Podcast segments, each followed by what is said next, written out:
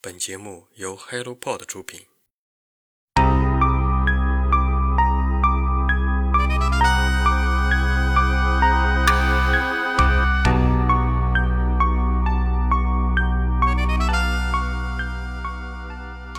有人只是想开个玩笑，搞个恶作剧，就莫名丢了性命。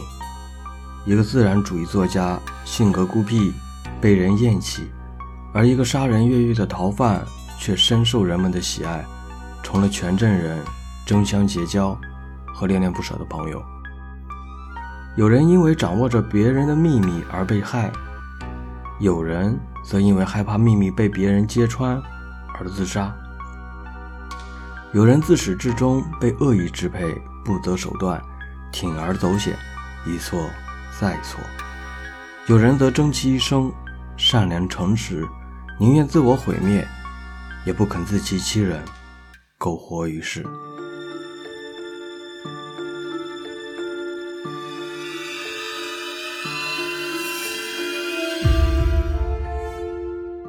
Hello，大家好，欢迎来到晨间书室，我是马散。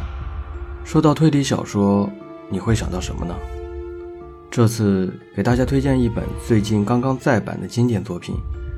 书名叫做《不可能犯罪诊断书》。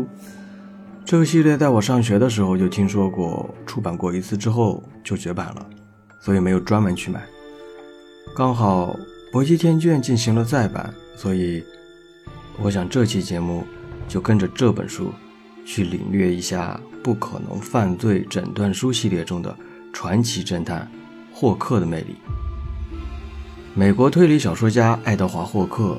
被称为“故事制造机”，他一生创造了近千篇推理小说，塑造了二十多位各具特色的系列侦探角色，平均两周就能写出一个精彩绝伦的故事，而且这些作品令人惊叹地保持了一贯的高水准。霍克和我一样，求知欲很强，并且有着孩童般奇幻的想象力，因此写作灵感层出不穷。可惜我什么时候能出版自己的作品呢？著名的专栏书评人曾经这样评价作者：“相信我，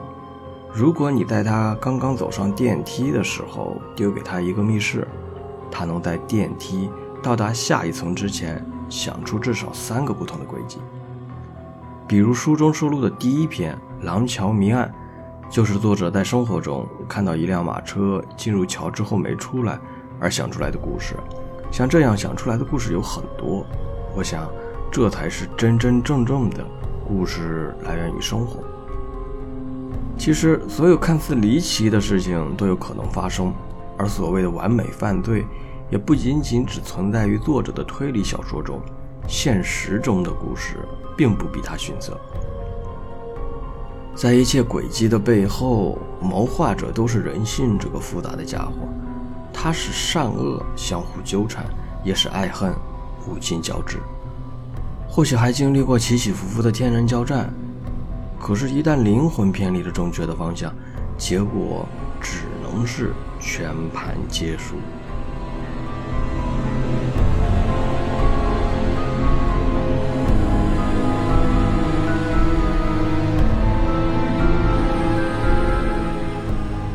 所以，我的朋友们，看书确实有趣，但是我们希望通过每一本书里、每一本书中它所体现的内容，让我们时时刻刻看好我们心中那个有着邪恶潜质的小恶魔，别让他跑出来撒野，危害人间。今天的晨间书事就到这里，我们下期再见，拜拜。